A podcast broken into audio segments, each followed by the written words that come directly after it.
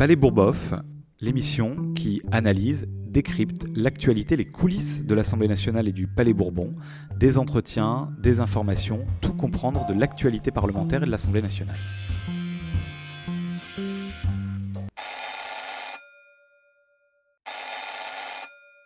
Bonjour, premier épisode de Palais Bourboff avec aujourd'hui Marine Tondelier, élue d'opposition évidemment à. Juste avant de poser la première question à Marine, un petit résumé de cette semaine, de cette folle semaine euh, à l'Assemblée nationale. Nous devions élire euh, le bureau de l'Assemblée, c'est-à-dire le, les élus qui parmi nous vont organiser euh, la vie dans l'hémicycle et, et, la vie institutionnelle et administrative de l'Assemblée nationale. Mais c'est un choix très politique puisqu'on devait élire dedans des vice-présidents. Euh, six vice-présidentes et vice-présidents. Les vice-présidents, notamment, vous les voyez au perchoir, ils animent les séances de l'Assemblée nationale. Alors on a eu une première expérience un peu troublante euh, mardi à l'occasion de l'élection de la présidente de l'Assemblée nationale, puisque, vous savez, par la force de l'âge, par le privilège de l'âge, c'est le doyen, c'est-à-dire le plus vieux, euh, ou la plus vieille, qui anime la première séance de l'Assemblée nationale avant que nous n'élisions la présidente ou le président. Et il s'est avéré que le plus âgé de l'Assemblée nationale était un élu Rassemblement national qui a fait euh, un discours, évidemment, qui a instrumentalisé politiquement la fonction de président de l'Assemblée nationale, fut-elle temporaire, pour euh, glorifier l'Algérie française et pour ensuite nous expliquer devant la presse qu'il n'était pas sûr que l'OAS ait commis des crimes et qui était-il pour juger, pour savoir s'il y avait eu des crimes. Et donc remémorer ainsi un passé euh, ce qu'est l'extrême droite. Et, ce monsieur, j'ai oublié son nom, je crois que c'est González, euh, il est rentré au Front National dans les années 70 avec Jean-Marie Le Pen. On ne peut pas dire que ce soit le RN New Look euh, version ripollinage de Marine Le Pen. À partir de là, nous avons, nous, le groupe écologiste à l'Assemblée nationale, décidé qu'on ne pouvait pas accepter que le lendemain, par accord tacite, parce que s'il n'y avait que six candidatures aux vice-présidences, eh bien automatiquement les deux vice-présidents RN étaient élus sans même qu'il y ait de vote, sans même qu'il y ait de, de débat entre nous. Donc nous avons décidé de présenter deux candidatures, celle de Sandrine Rousseau et la mienne, pour la vice-présidence, non pas pour concurrencer les autres candidatures de la nouvelle Union populaire écologique et sociale pour lesquelles nous avons voté, qui étaient celles de Caroline Fiat et de Valérie Rabault, que je félicite au passage, qui seront deux excellentes vice-présidentes de l'Assemblée nationale, mais pour obliger la République en marche, enfin, qui s'appelle Renaissance maintenant, à prendre ses responsabilités et à faire finalement à l'Assemblée nationale le barrage que nous avions fait toutes et tous dans les urnes et qui a permis à Emmanuel Macron d'être élu en 2017 et réélu en 2022. Euh, donc nous avons déposé nos candidatures et, surprise, au vote, eh les deux élus du RN ont eu, je crois, 284 et 290 voix pour euh, Sébastien Chenu, que Marine Tondelier connaît bien, elle pourra nous en dire euh, un mot. C'est-à-dire qu'il y a des élus LREM euh, en masse qui ont voté pour l'extrême droite, pour des vice-présidents d'extrême droite au Palais Bourbon. Voilà le résumé de la situation. Moi, je crois que c'est euh, euh, Marine Le Pen qui est la grande gagnante de cette première semaine à l'Assemblée nationale, même si c'est la NUP qui est plus forte en nombre de sièges, même si c'est la République en marche qui est en, en majorité relative ou en minorité euh, forte, euh, eh c'est à l'REM à donner le point, à donner la victoire à Marine Le Pen qui fait un pas supplémentaire vers le pouvoir puisqu'elle a désormais deux vice-présidents à l'Assemblée nationale. C'est une position de pouvoir et symbolique incroyable. Ça veut dire que des débats, par exemple sur les droits des femmes, vont être présidés par des élus qui au Parlement européen refusent euh, l'accès à l'IVG. Ça veut dire que des lois sur la sécurité, sur les libertés publiques vont être des débats sur ces lois vont être dirigés par des élus d'extrême droite, d'un parti fondé par d'anciens SS. Euh, qui euh, euh, ont relayé la propagande de Trump ou autre. Voilà ce qui va se passer à l'Assemblée nationale. Donc bravo à l'REM d'avoir ainsi marqué d'une pierre noire ce jour à l'Assemblée nationale et d'avoir donné à l'extrême droite des positions de pouvoir. Et je termine d'un mot avant de poser mes premières questions à Marine Tondelier pour vous dire une chose, c'est que on nous dit souvent c'est la juste représentation démocratique, c'est comme ça, il faut que tout le monde soit représenté. En Allemagne, l'Allemagne est un régime parlementaire à bien des égards exemplaire dont on devrait d'ailleurs s'inspirer puisque le Parlement allemand est composé de telle façon qu'il y a la proportionnelle et que donc toutes les familles politiques sont représentées à juste proportion de ce qu'elles représentent électoralement, eh bien en Allemagne, à 18 reprises, c'est un journaliste qui l'a euh, raconté très bien sur Twitter il y a quelques jours, à 18 reprises, l'AFD, c'est-à-dire le parti d'extrême droite allemand, qui, a à peu près 90 députés, c'est-à-dire la même chose que le Rassemblement national euh, en France, à 18 reprises, ils ont voulu entrer au bureau du Bundestag, qui est l'Assemblée euh, allemande, et eh bien à 18 reprises, l'ensemble des partis de l'arc démocratique ont refusé de donner ces positions de pouvoir à l'extrême droite. Ça veut dire qu'il n'y a pas de règle automatique, qu'on n'est pas obligé, en plus de des responsabilités de parlementaires qu'ils ont, de confier des positions de pouvoir supplémentaires à l'extrême droite. Alors Marine, bonjour. Bonjour. Marine, tu es conseillère régionale des Hauts-de-France et conseillère municipale d'opposition à... Hénin Beaumont. Hénin-Beaumont. Hénin-Beaumont, je, The suppose, je que vous le savez, c'est la ville de... euh, Steve Brévois. Steve- et de Marine Le Pen. D'ailleurs, tu as été... Enfin, c'est Saint-Cloud, la ville de Marine Le Pen, mais disons c'est sa terre d'élection, on va dire comme ça. C'est vrai. Et Marine, tu as été candidate à plusieurs reprises contre Marine Le Pen aux élections euh, euh, législatives. Et d'ailleurs, on sent que tu l'agaces beaucoup, puisqu'à chaque fois, elle fait des tracts complètement orduriers, Elle est uniquement très pour te énervée. cibler. Très très énervé. Alors Marine, je te pose tout de suite, je rentre dans le, dans le vif du sujet tout de suite. On a 10 grosses minutes pour répondre à cette question. Les élus, les députés RN sont-ils des élus comme les autres? Et donc on élargit, est-ce que les élus Rassemblement National sont des élus comme les autres d'après toi?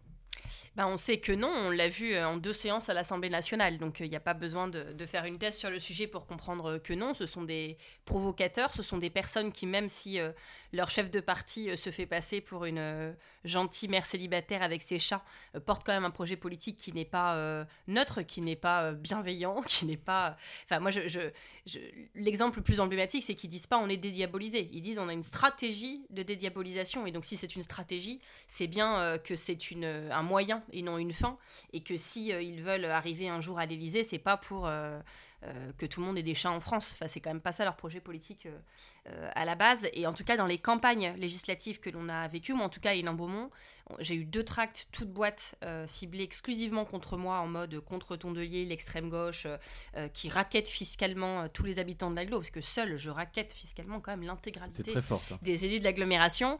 En plus, en parlant d'une taxe que je n'ai même pas votée à l'agglomération, plus l'antisémitisme et, et, la, et la tolérance et les burkinis, enfin, je vous en passe, et des meilleurs. Et, et dans cette manière de faire campagne, moi, je sais qu'il y a pas mal de gens, alors ça n'empêche pas qu'elle gagne et tout ça, mais euh, il y a des gens qui me disaient, mais c'est pas possible, de faut porter plainte. Et, enfin, il y, a- il y a vraiment ce tract ne, ne- montre immédiatement la différence entre des campagnes républicaines, où bien sûr on a des arguments, on est contre Macron, on est contre si la retraite à 65 ans, etc. Et euh, des campagnes qui ne le sont pas et qui utilisent euh, en fait les, les pires méthodes de propagande que l'on connaît, en sachant qu'en plus ces méthodes de propagande, en général si elles sont utilisées, c'est qu'elles marchent, c'est-à-dire qu'ils vous abîment, qu'ils abîment votre image, qu'à force de répéter que vous êtes folle et je sais pas quoi, vous raquettez tout le monde.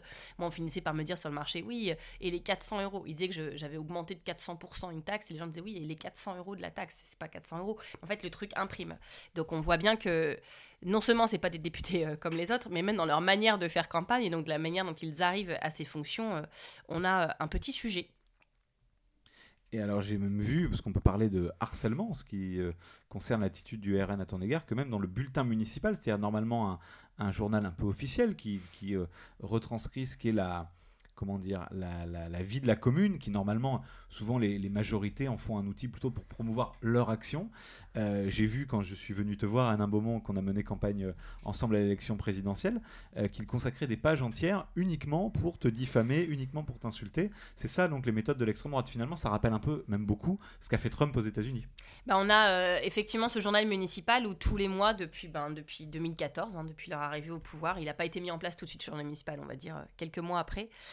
Chaque tribune quasiment me cite pour, pour, me, pour me diffamer, pour m'humilier. Alors une fois j'aime pas les personnes âgées, une fois j'aime pas les enfants, une fois il y a toujours un truc qui ne va pas. Et, euh, et c'est vrai que c'est du, du harcèlement dans la longueur en fait, dans la durée et dans le fait que l'argent municipal, l'argent du, contribu- du contribuable soit utilisé pour ça. C'est pareil sur la page Facebook de la ville, sur laquelle d'ailleurs nous sommes bloqués, donc nous ne pouvons même pas répondre ou commenter ou pour... euh, expliquer que c'est n'importe quoi. Euh, c'est pareil sur le, le- le- la page Facebook de Steve Briouat qui a, euh, dans les grandes époques, y compris sponsorisé des publications contre moi pour que, les- avec sa carte bleue, il payait quand même pour que les gens lisent les trucs. euh, C'est obsessionnel. c'est obsessionnel. euh, et puis euh, voilà, ça, ça va être. en fait, entre. Moi, j'ai toujours considéré qu'à un moment, ils voient bien que je vais pas arrêter en me disant, oh, mon Dieu, c'est trop dur la vie, euh, je fais plus de politique. Mais je pense qu'en faisant ça, ils envoient aussi un signal à toute personne qui pourrait avoir l'idée de faire comme nous ou de s'engager en politique à Hénin-Beaumont. Et il faut leur dire très clairement, voilà ce qui vous attend si vous vous mettez en travers de notre chemin. Donc ces gens, ce qu'ils veulent, là je parle quand ils sont en gestion locale, hein, municipale, heureusement ils ne sont pas en gestion nationale encore, euh, c'est euh, envoyer un signal très clair de vous êtes d'accord, vous n'êtes pas d'accord, c'est une chose, mais si vous n'êtes pas d'accord, vous avez le choix entre vous taire et être confortable ou euh, parler. l'exprimer. Et alors voilà ce qui vous arrive. Comme ça, les gens font leur choix en conscience. Et donc, c'est une forme, évidemment, d'intimidation. J'ai écrit aussi un livre qui s'appelle Les Nouvelles du Front, où je montre en fait la manière dont ils s'en prennent aux, agents de la ville, à certains syndicalistes, à certains associatifs, dans, une méthode qui est bien rodée, qui est huilée et, et, qui fait que, voilà, pareil, dans les agents municipaux, ce que je vous raconte pour les élus, pour les gens qui s'engagent en politique, euh, euh, joue également. Les syndicalistes se font euh, parler comme, enfin, quand on dit à quelqu'un, toi, t'es pas fiché S, t'es fiché G comme gauchiste, à une salariée hein, qui n'est même pas forcément syndiquée. Quand on lui envoie des textos sur sa route des vacances parce qu'elle a liké ou commenté une publication de moi sur Facebook, là, j'ai encore eu voilà, récemment, quelqu'un qui me dit, bah moi j'ai voilà, j'ai aimé une photo de toi avec ton fils, je sais plus où, c'est juste, moi je suis même pas politiquement avec toi, c'est parce que c'est tes enfants, j'ai aussi des enfants, etc. Et qui se fait convoquer pour qu'on lui explique qu'elle a pas le droit de liker mes photos sur Facebook. C'est-à-dire que la, la nuance entre vie publique et vie privée n'existe plus. Évidemment une forme de totalitarisme euh, C'est ça. Et évidemment, ce, ce... alors ça n'a, évidemment, on est en France, donc euh, moi je pense toujours aux opposants politiques dans d'autres pays du monde, et tout ça est à relativiser. Mais dans le cadre républicain de la France, voilà ce qu'ils font déjà avec ce cadre actuel. Ce qui prouve que si on leur confiait les pouvoirs exorbitants de la Ve République, ce serait terrible. C'est ça. Et ils ont, je finis juste là-dessus, ils ont fait un procès, euh, donc ils ont attaqué 18 passages de mon livre. Alors pour vous donner une idée hein, des attaques, à un moment je dis Bruno Bild, qui est député d'ailleurs, fait la police en gros en mairie, fait la police des opinions en mairie. Dans son mémoire, euh, quand il justifie pourquoi il attaque ce passage, il dit Elle me compare à un taliban. Bah en fait, euh, il projette quand même sur le livre ses propres turpitudes, ce monsieur, parce que moi j'ai jamais utilisé le mot taliban. Euh, Par ailleurs, quand on voit... je pense que les talibans sont un autre problème. Mais on pourrait les comparer à les talibans sur bien des aspects. Ah, toi tu cherches le procès. Mais voilà, donc je dis, il fait la police des opinions en mairie. Enfin, quand on dit à quelqu'un t'es pas fiché S, t'es fiché G comme gauchiste, ça me paraissait explicite. D'ailleurs, il attaque pas cette phrase puisqu'il sait que j'ai une attestation. Il attaque la conclusion en disant me compare à un taliban. Bon bah non. Et au procès, ce qui était magique, c'est qu'ils ont, ils ont essayé bien sûr d'apporter. Moi j'avais des attestations de tout ce qui était dit dans le livre, signées euh, et déposées avant la publication du livre. C'est-à-dire que, en plus, je, je, montre bien juste que je savais que je serais attaqué, que c'est comme ça, mais qu'à un moment, si du coup, pour être dans le confort, je n'écris pas, alors je ne sers à rien. Donc, j'assume mon rôle d'élu d'opposition. Et pendant ce procès, ils sont arrivés avec eux aussi des attestations. Ils ont fait témoigner des employés municipaux contre d'autres employés municipaux, euh, des employés municipaux qui sont sous leur hiérarchie. Euh, il y en a, par exemple, moi j'avais quelqu'un à la barre qui venait expliquer que euh, il était dans une voiture, qu'il avait entendu tel truc, etc. Et il y a un employé municipal qui dit, alors moi aussi j'étais dans la voiture et personne n'a parlé.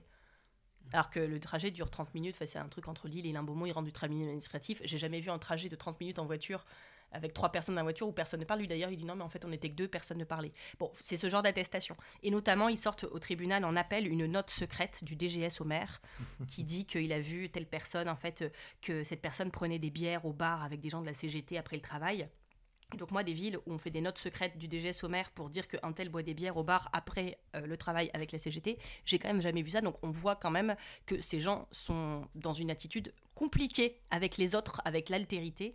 Et ça, euh, je pense que c'est, euh, ça se voit aussi dans leur programme en fait, adéquation du fond et de la forme. Et alors je vous encourage, on a quelques années avant les prochaines élections municipales, mais procurez-vous une nouvelle du front de Marine Tondelier. Si vous avez un doute avant d'aller voter aux prochaines élections municipales sur ce que ça change d'avoir une ville Rassemblement national euh, eh bien lisez son livre et, ça vous passera l'envie de, prendre le risque d'avoir une ville euh, RN. Alors je reviens sur un, épisode plus récent qui précède ce qui s'est passé. S'il y a 90 députés RN, il y a quand même quelqu'un qui est responsable on a tous une petite part de responsabilité. On a échoué dans, plusieurs circonscriptions à convaincre, mais il y en a un qui a une grosse part de responsabilité, c'est Emmanuel Macron et c'est son parti. Parce qu'ils ont passé toute la campagne électorale à expliquer que tout se valait, que la gauche, fut-elle radicale, ça valait l'extrême droite, en oubliant l'histoire. Moi, j'ai essayé de dire à mes collègues à l'Assemblée nationale, quand on s'est présenté avec, avec Sandrine, que on n'était pas simplement là des personnes. On arrivait dans cet hémicycle avec une histoire, avec un héritage politique. Euh, nous, le groupe écolo, c'est celui des combats de l'écologie, de la gauche républicaine, euh, qui a, qui a fondé, construit euh, la République. On siège sur les bancs de Jaurès, de Blum. On est, on est imprégné de cette histoire et puis de son, sa modernité avec, euh, avec les combats pour la planète, pour le vivant, qui sont des combats, tu l'as dit, de bienveillance, d'humanisme. Euh, etc. L'extrême droite, elle arrive, fut-elle, euh, tu l'as dit, euh, repeinte, avec, non pas en étant dédiabolisée, mais avec une stratégie de dédiabolisation. Je trouve que ce que tu as dit est, fondamental là-dessus. Et, malgré ça, le président de la République, pour gagner quelques points, ce qui n'a même pas marché, il a essayé de raconter pendant les législatives que finalement, y compris ceux qui avaient fait barrage à Le Pen en votant pour lui, étaient des extrémistes et que, vous savez, ce discours, mais qui a été repris par une partie de la gauche pendant des années, qui dit les extrêmes se rejoignent, comme s'il y avait un signe à mettre entre la gauche de transformation, qui assume une part de radicalité, parce que c'est vrai quand même, un peu de politique, la situation dans laquelle on est, l'urgence euh, écologique et sociale, euh, l'urgence démocratique, elle, impose d'après nous des solutions radicales, mais des solutions radicales dans le cadre de la démocratie, évidemment, dans le cadre du respect des individus, des droits des femmes, de l'égalité, de la lutte contre le racisme, etc. Évidemment, c'est intrinsèque à notre, engagement. Emmanuel Macron, il a explosé ce qu'on appelait la digue républicaine, ce qui avait permis à, Chirac de battre Le Pen largement, ce qui a permis à Macron d'être élu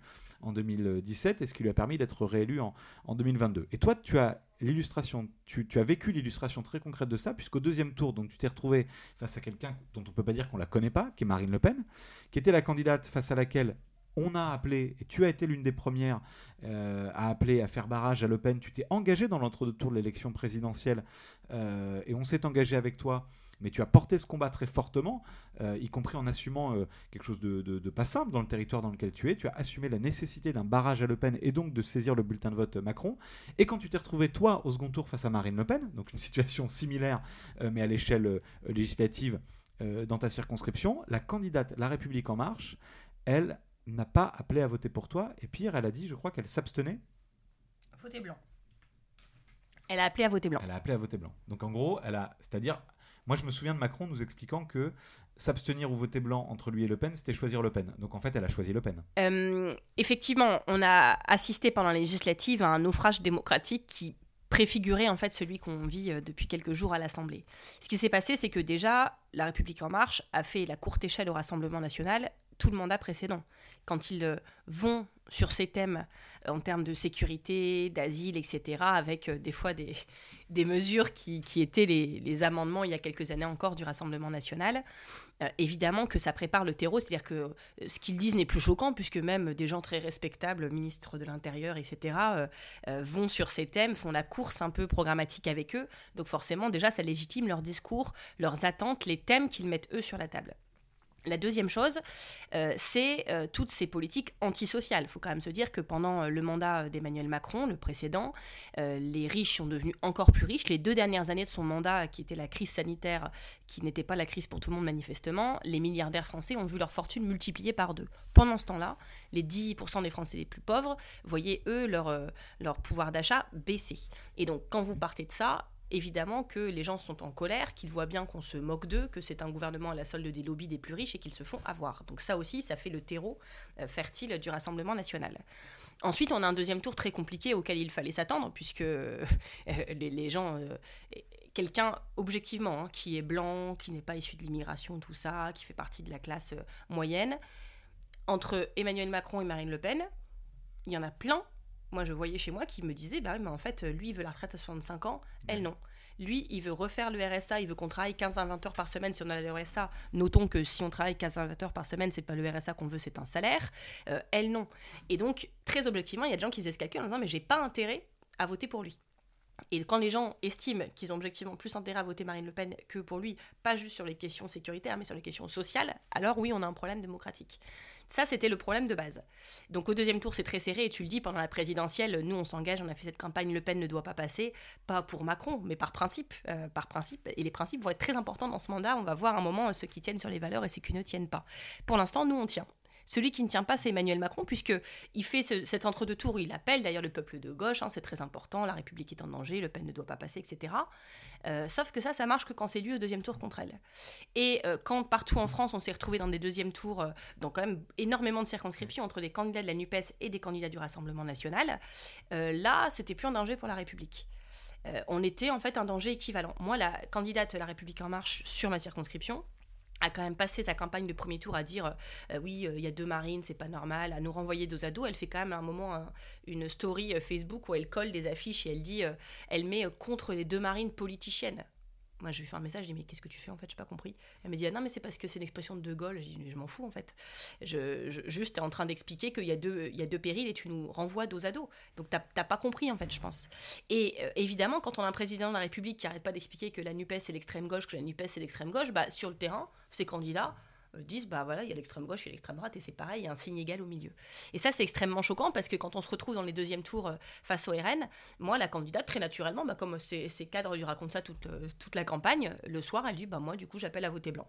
Extrême gauche extrême droite j'appelle à voter blanc Bon, alors le vote blanc n'a pas fait le nombre de voix macronistes et finalement on a beaucoup remonté entre les deux tours. On était contre Le Pen, qu'on fait quand même perdre 3 points par rapport à, son score de la présidentielle quelques semaines avant.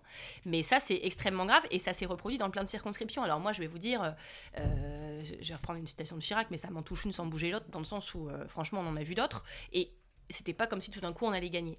Mais je vais vous parler d'une copine qui s'appelle Émilie Ducourant, qui était candidate sur la 59-15 près de Bayeul dans le Nord et euh, qui, euh, en fait, elle depuis le début, elle faisait une campagne. On ne pensait pas qu'elle allait gagner. Enfin, c'était des territoires difficiles. Il faut quelqu'un. Les écolos, on est à fond, on y va.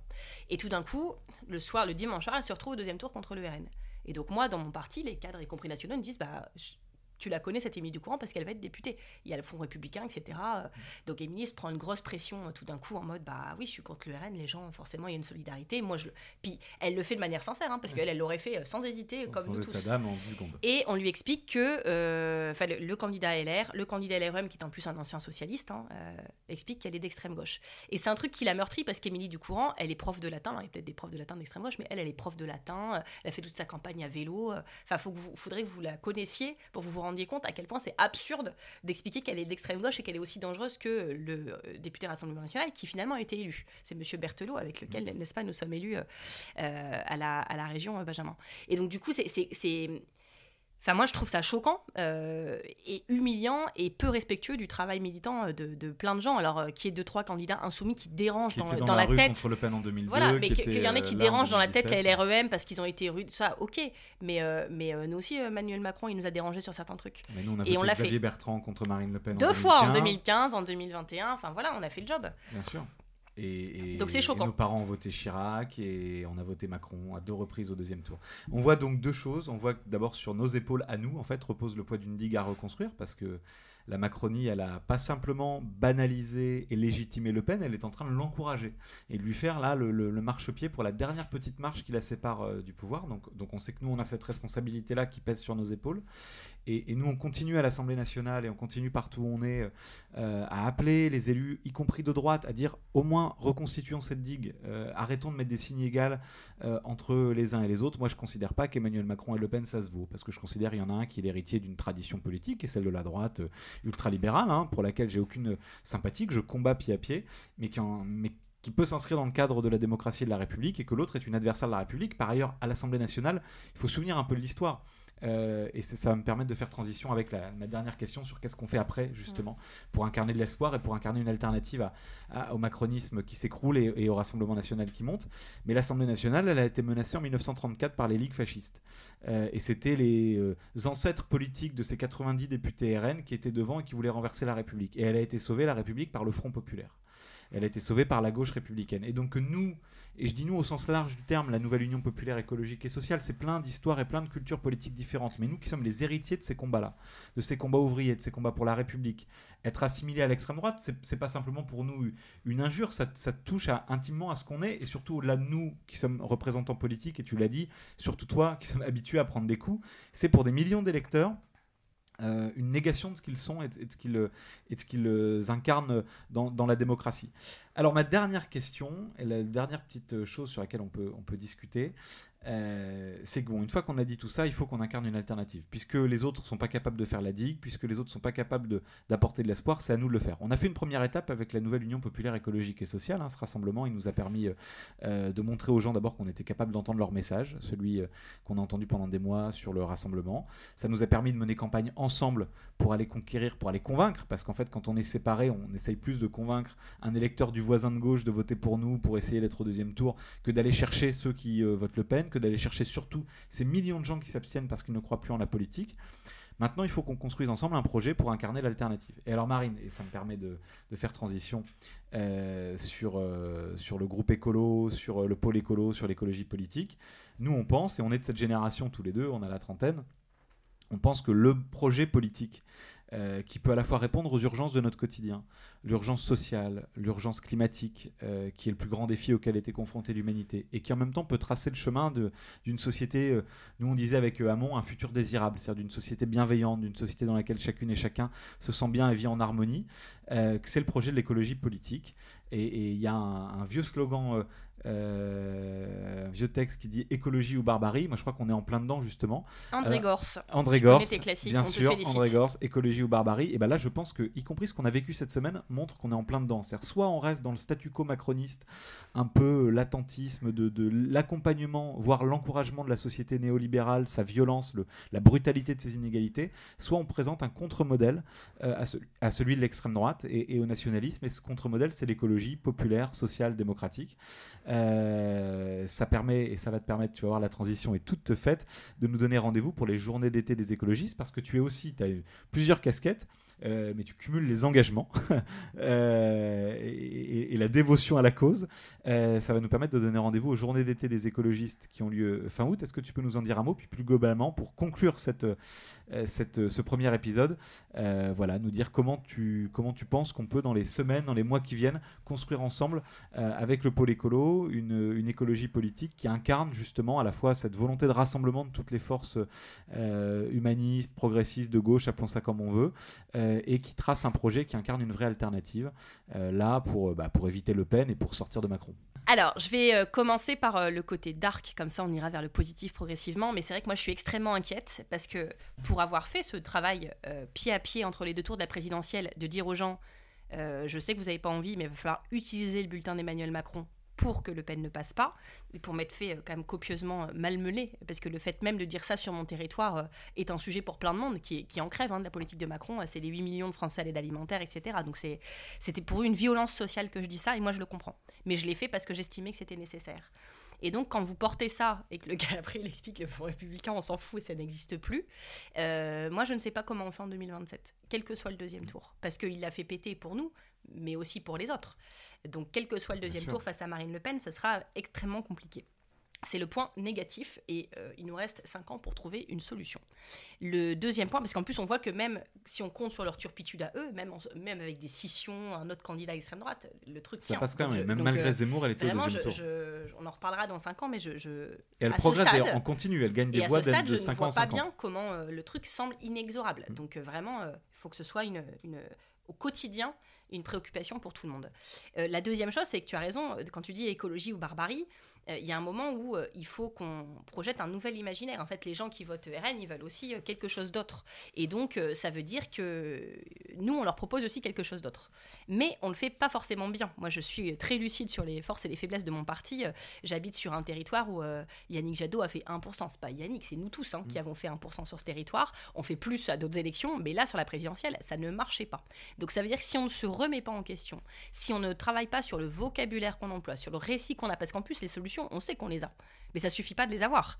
Euh, c'est pas, euh, on n'a pas le, totem d'immunité Colanta parce qu'on a le meilleur projet, donc les gens évidemment vont s'en rendre compte et voter pour nous.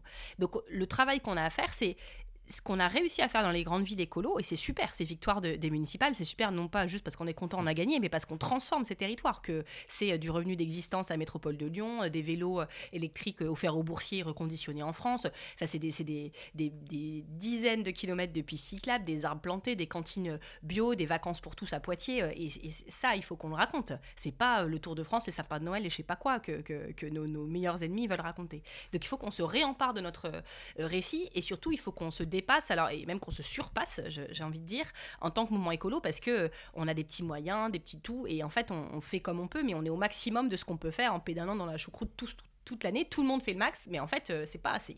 Donc euh, on a un congrès au mois de de novembre, Euh, il y a des discussions en cours pour créer un grand mouvement d'écologie politique avec des partis comme le tien, avec lesquels on travaille maintenant depuis plusieurs années. Donc on sait que c'est ensemble qu'on a envie de travailler pour la suite. Et ça, ce sera euh, intéressant de le voir. Mais en attendant, on vous donne rendez-vous donc aux journées d'été qui auront lieu à Grenoble euh, le 25, le 26 et le 27 août 2022. Ce sont des universités d'été qui sont ouvertes à toutes celles et ceux qui le, qui le veuillent. hein. Il y a un petit coup d'entrée, mais tout est libre. Il n'y a pas besoin d'être adhérent pour venir.